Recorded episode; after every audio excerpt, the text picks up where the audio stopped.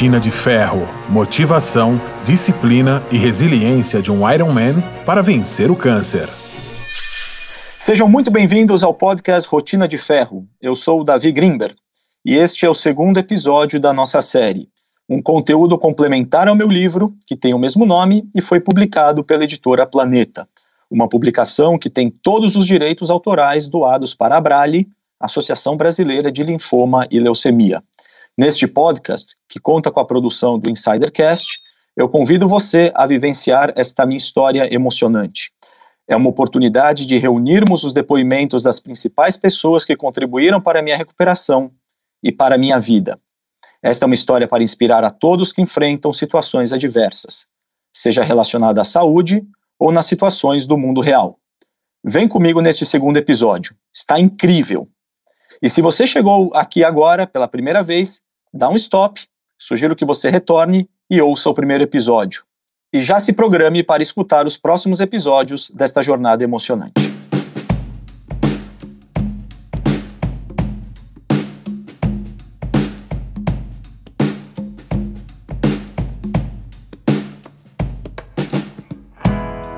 No primeiro episódio da série, falamos o quanto é necessário se capacitar ao máximo e ter disciplina e concentração em tudo que fazemos em nossas vidas. Graças à minha família e à prática de esportes, eu aprendi desde pequeno sobre a importância da disciplina e da concentração para fazer as coisas em minha vida. Essas duas ferramentas não vêm de graça, demandam treino e atenção, mas sempre me foram extremamente úteis inclusive durante o enfrentamento da doença. A disciplina ajuda a seguir regras, ter foco e não se dispersar. É claro que é possível ter tudo isso com outras atividades. Aliás, qualquer uma delas, quando levada a sério e seguida de maneira responsável, ajuda incrivelmente nos momentos mais importantes e nos mais difíceis. No fim de 2015, o ritmo de vida estava muito acelerado e o ano havia sido bastante desgastante. Era hora de descansar. Mas não resisti e resolvi seguir em frente no triatlon. Afinal, apesar da minha primeira experiência nesse esporte ter sido um pouco dolorosa, estava feliz em combinar a natação, o ciclismo e a corrida. O passo seguinte, naturalmente, era chegar até o tão aguardado e temido Ironman.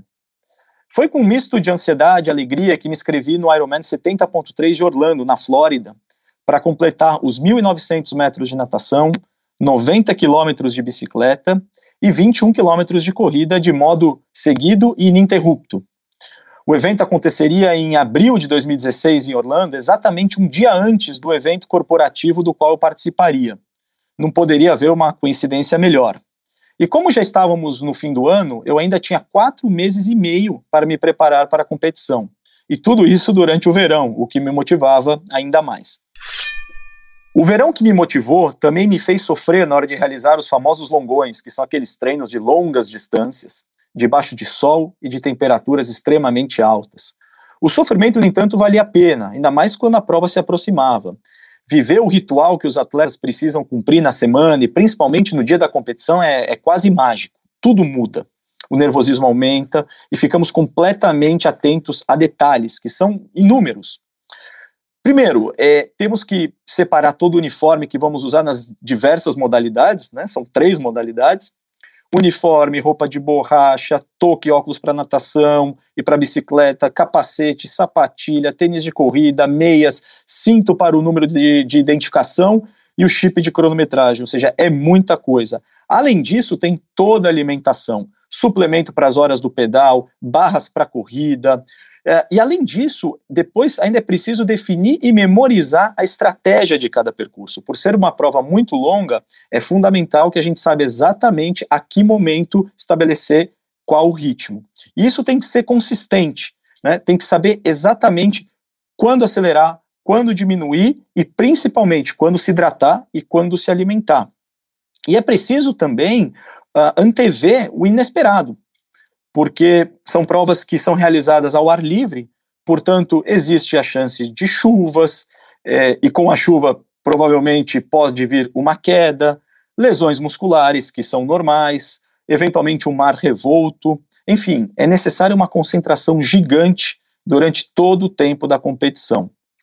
A parte boa é que nas provas há uma tremenda solidariedade entre os participantes. Esse é um gesto comum em modalidades esportivas de longa distância, em que o desgaste físico e emocional é bastante elevado. Para mim, em uma competição desse tipo e com grau de exigência de preparação tão grande, simplesmente inexiste a possibilidade de desistir. Não há espaço nem para pensar em abdicar, nem mesmo sofrendo com as temidas dores que são inerentes a esse tipo de esporte. É preciso conviver com elas, não tem jeito. Uh, até por isso eu criei um lema que se eu estivesse com uma dor na prova, eu teria que encontrar outra mais forte para esquecer da primeira. Poderia até mesmo diminuir o ritmo, mas na minha cabeça era uma vergonha não cruzar a linha de chegada lá em Orlando.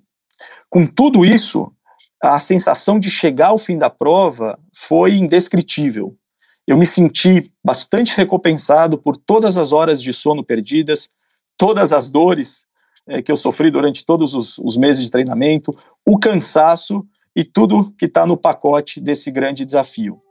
Continuei meus treinos focado em melhorar meu desempenho e posteriormente participei de outros quatro Ironman 70.3.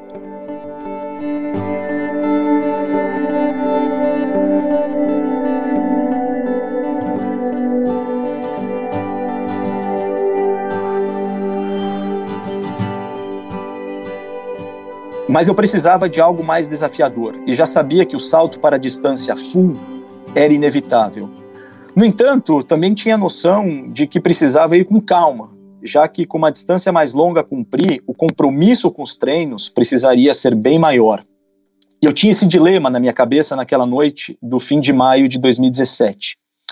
Quando me deparei com uma mensagem sobre o Ironman Brasil em Florianópolis, uma das provas mais tradicionais do calendário mundial, Uh, e essa mensagem informava que as inscrições para a edição do ano seguinte, 2018, eh, estavam abertas, mexeu comigo.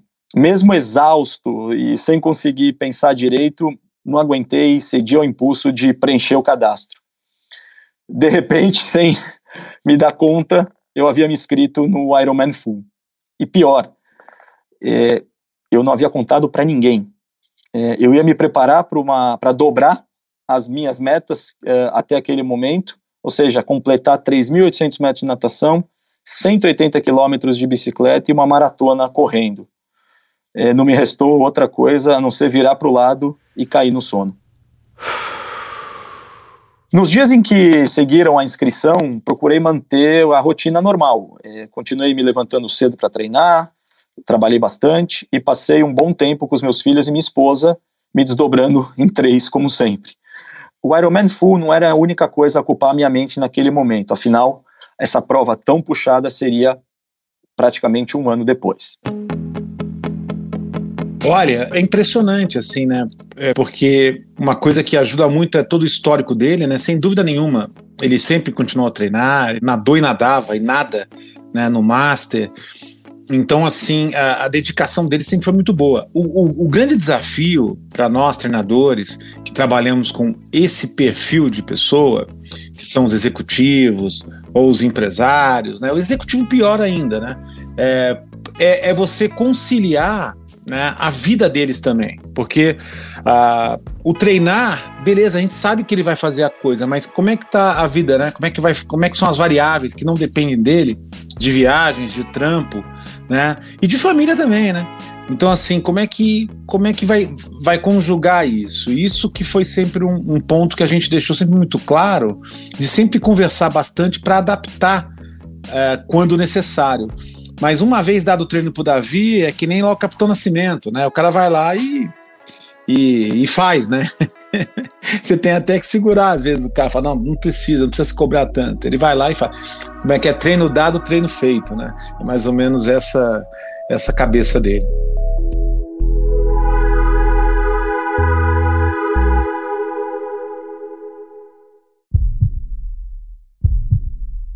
Era abril de 2018 eu havia decidido disputar mais um Ironman 70.3, o quarto deles, já que serviria como parte de preparação para o Ironman Brasil 2018 em Florianópolis, em maio, que era o meu grande objetivo do ano.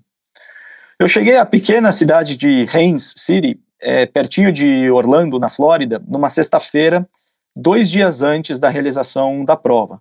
Estava tudo perfeito. Inclusive, aproveitei para levar minha família comigo para que pudéssemos curtir umas pequenas férias entre a competição e a convenção de trabalho que eu teria uh, na semana seguinte.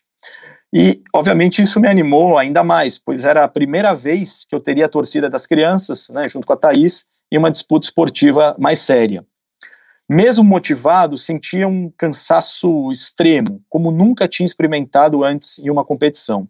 Foi aí que tive consciência de que as mais de quatro horas de prova seriam bastante sofridas.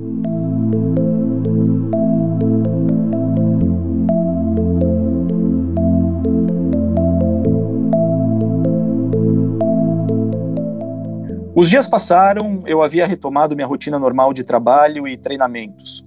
Mas eu vinha desde os Estados Unidos com um mal-estar que ainda me incomodava e se recusava a ceder.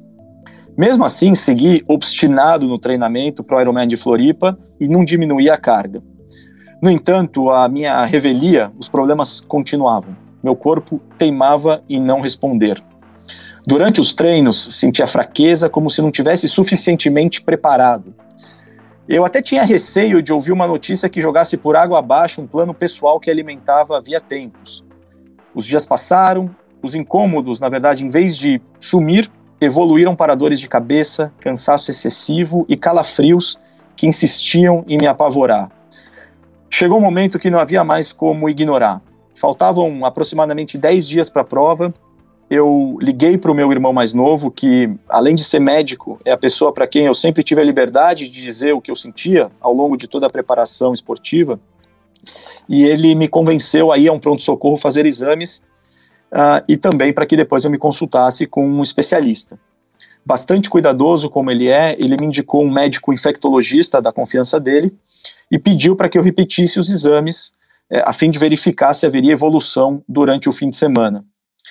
Foram dias bastante difíceis, de muita insegurança, pois eu sabia que estava com algum problema e que, além de enfrentar a prova em si, dali a poucos dias, sem estar nas condições satisfatórias, encontraria a resistência de médicos e também dos meus familiares. Durante a consulta, ao me examinar, é, a ficha caiu. A, a palpada do médico me causou uma dor bastante forte e ele disse que o meu baço estava distendido, é, bastante distendido, aliás, e que isso era extremamente perigoso. Como se trata de um órgão que é irrigado, bastante irrigado pelo sangue, qualquer acidente poderia ter um resultado bastante perigoso. E ainda ele emendou, né, o médico emendou dizendo que não me aconselhava a fazer a prova. Foi um momento que eu fiquei sem reação eu fui tomado por um sentimento estranho, uma mistura de medo, ansiedade e até raiva. Mesmo assim, eu tive que voltar ao médico alguns dias depois é, para refazer da consulta. E nessa consulta ele respirou fundo mais uma vez e disse que é, eu não deveria participar da prova. Obviamente, para mim, é, não era algo que eu estava preparado para ouvir, não foi uma decisão que eu aceitei, uh, e disse isso para ele, que eu faria a prova de qualquer jeito.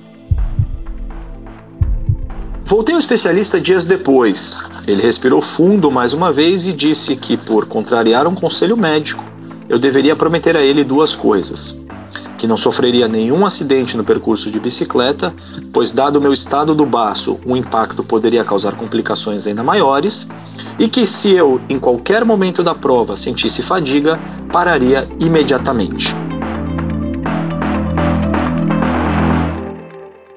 Eu sou consciente de que disputar um Ironman Full não é desafio para qualquer um apesar de ser um esporte individual e competitivo, para a maioria dos participantes, o simples fato de completar o percurso é tão importante quanto alcançar os primeiros lugares. Por isso, ninguém é, é, ninguém é adversário de ninguém. Todos, de fato, acabam se ajudando para conquistar o objetivo principal, que é cruzar a linha de chegada. Apesar da grande motivação e da alegria de estar ali, é, minha cabeça teimava em doer o meu corpo, em alguns momentos, implorava por descanso. Mais de uma vez, é, ao me ver ali derrubado na cama, tentando buscar o maior descanso possível, a Thaís me fez jurar de que é, eu deveria parar ou que eu pararia caso sentisse alguma coisa estranha durante a competição. Além da preocupação dela, é, eu precisei responder também a uma quantidade incontável de mensagens dos meus pais e do meu irmão perguntando como eu me sentia. A cada cinco minutos chegava uma mensagem como eu me sentia, se eu estava bem, se eu estava melhorando, se eu achava que estava melhor do que o dia anterior, enfim. Era uma chuva de mensagens e preocupações com o meu estado de saúde. Mas eu só tinha um pensamento. É, eu estava feliz e, e satisfeito de estar ali prestes a iniciar o Ironman para o qual eu tanto treinei, tanto me dediquei, apesar do meu corpo eventualmente não não estar em concordância comigo, né? É, mesmo assim, no tão aguardado domingo, dia 27 de maio de 2018, o famoso dia D, eu acordei às quatro da manhã. É, o pedido médico uh, ah, para não cair da bicicleta e para é, desistir da prova em caso de estafa muscular não saía da minha cabeça.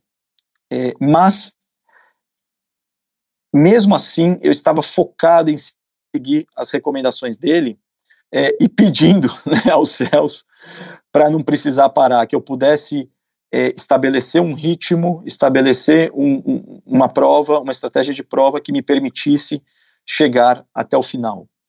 E, e isso começou com a natação, né, que é a primeira das três modalidades, uh, em que eu completei o percurso de 3.800 metros em apenas 58 minutos, que é uma marca considerada muito boa para um atleta amador. Uh, ao sair da água e ver o tempo que eu havia feito, eu fiquei muito feliz. Estava é, me sentindo bem, uh, mas sabia que aquele era o começo de um longo dia de, de, uh, de muito cansaço e muito esforço que eu teria pela frente.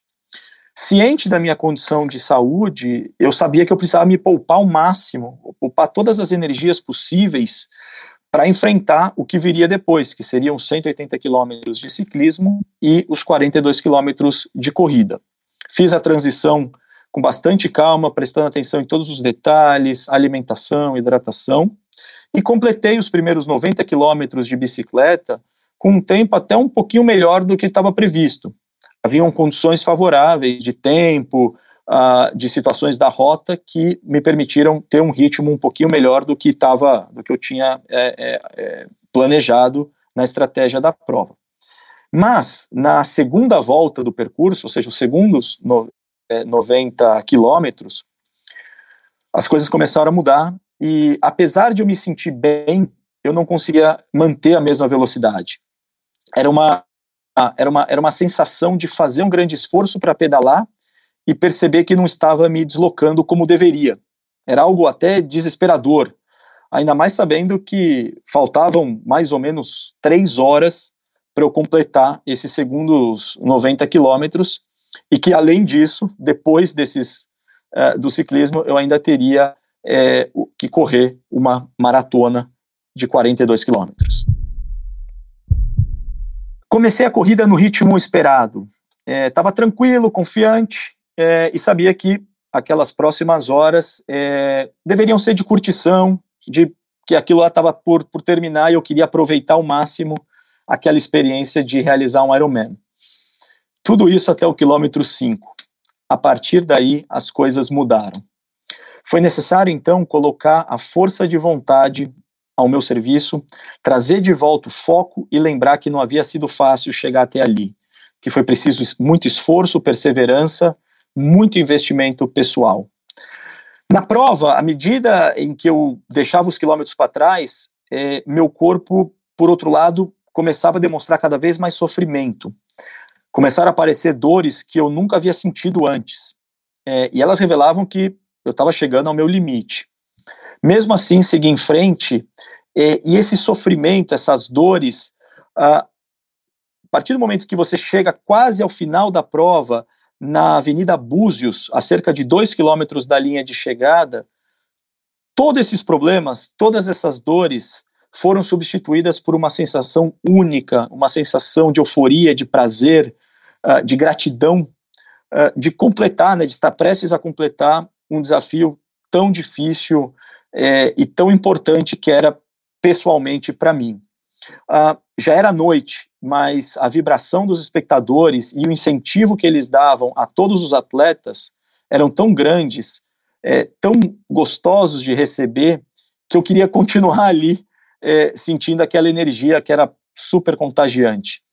Uh, mas segui em frente, tinha que cruzar a linha de chegada, e, e quando eu finalmente cruzo ela, é, não consegui segurar as lágrimas de emoção, é, simplesmente levantei os braços e escutei o famoso grito do locutor dizendo: Davi, você é um Ironman. Era a, simplesmente a realização de um grande sonho.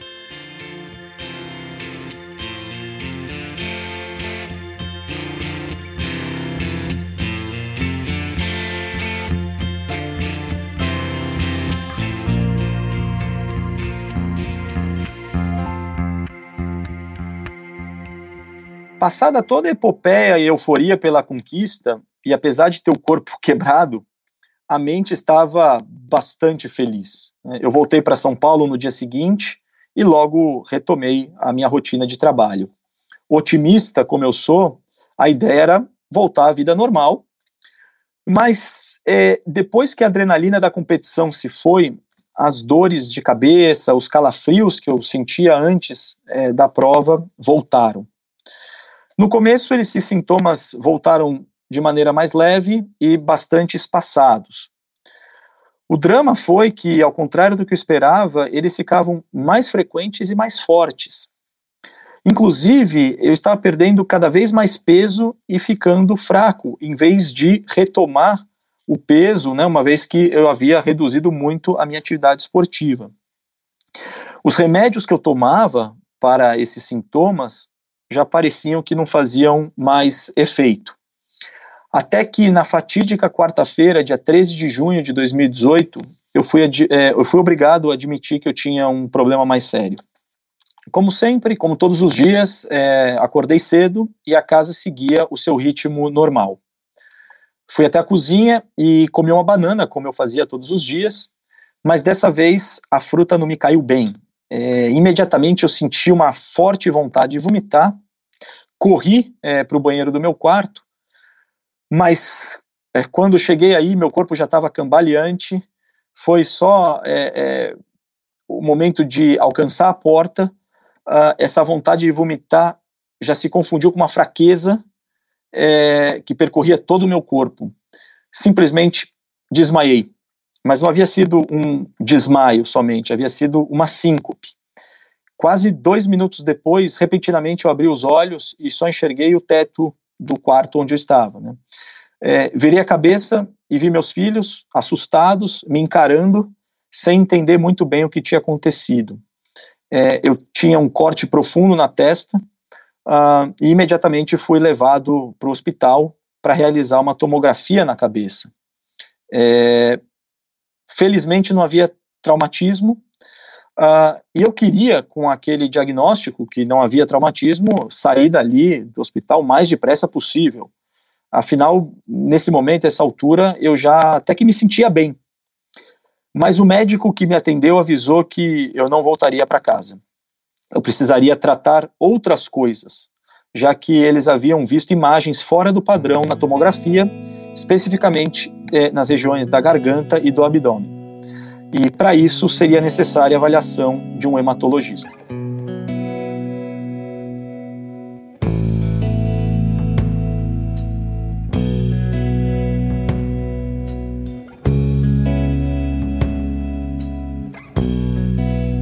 Sem bater na porta do quarto onde eu estava internado, um homem atarracado, meio grisalho, com um semblante fechado e, trajando um jaleco de médico, né, interrompeu a conversa uh, que nós estávamos tendo no quarto e apresentou-se como hematologista de plantão. Bastante econômico nas palavras e sem demonstrar nenhum tipo de emoção ou consideração com o momento, ele ignorou que havia outras pessoas presentes no quarto, olhou para mim e disparou: Davi, eu analisei os seus exames e você está com câncer. Ele disse que o câncer estava localizado no meu abdômen, no baço e no pescoço. Naquele momento, ele também informou que eram necessários mais exames para identificar o tipo e, portanto, começar o tratamento adequado. Eu fiquei atônito e paralisado. É, eu consegui apenas olhar para os meus familiares que estavam comigo ali. Uh, e aquelas palavras é, dele, do médico, haviam soado para mim como, como uma sentença de morte. É, em poucos segundos eu pensei nos meus filhos, nos meus sonhos, nas minhas alegrias, é, e meu corpo novamente foi tomado por uma fraqueza repentina, uh, e esse trauma psicológico me causou um novo desmaio. Eu apaguei novamente. Dessa vez, porém, a síncope foi mais grave. Meu coração simplesmente parou de funcionar. Foram 11 segundos sem sinais vitais. Eu fui salvo pelo meu pai, que é cardiologista e com uma grande presença de espírito e experiência, iniciou o processo de massagem cardíaca até que eu retomasse a pulsação e a consciência.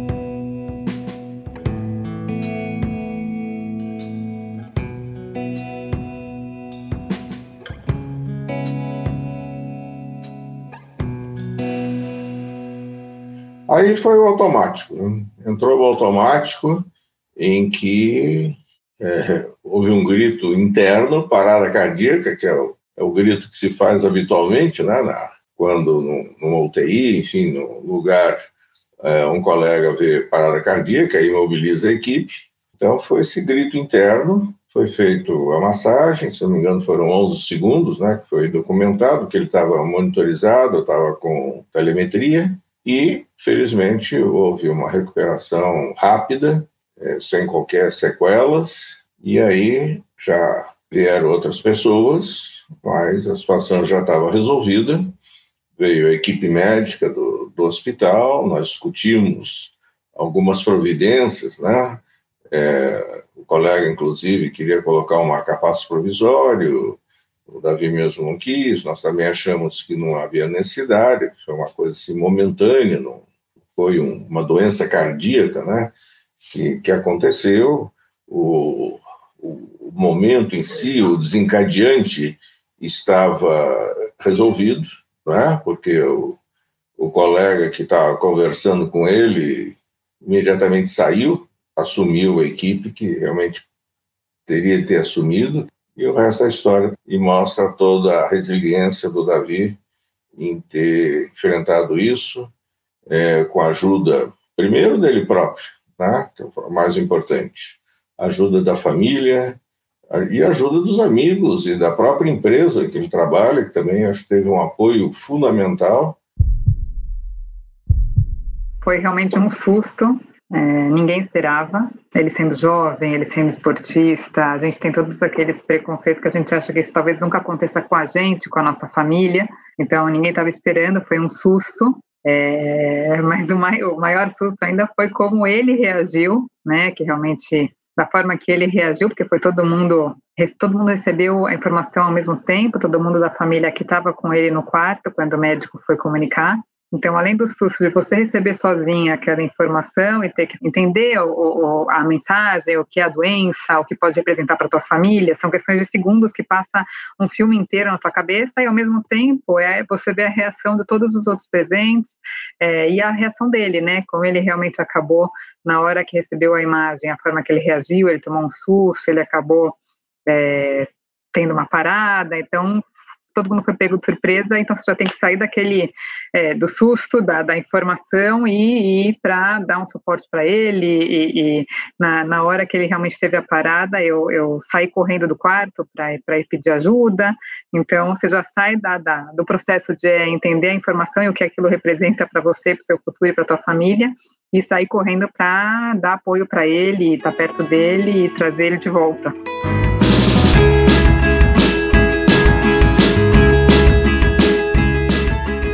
Passei alguns dias na UTI cardíaca para me estabilizar. Quando eu voltei ao quarto, já acordado, recebi a visita de outra equipe de hematologistas. Ela era liderada por um colega do meu pai de muitos anos, o Dr. Nelson Amerschlack, que é uma referência na área do Brasil, e ele então assumiu o meu caso. Eles haviam confirmado que as imagens da tomografia apontavam indícios de alteração em minhas células, mas para ter certeza do diagnóstico, eu precisaria passar por um exame chamado PET-CT.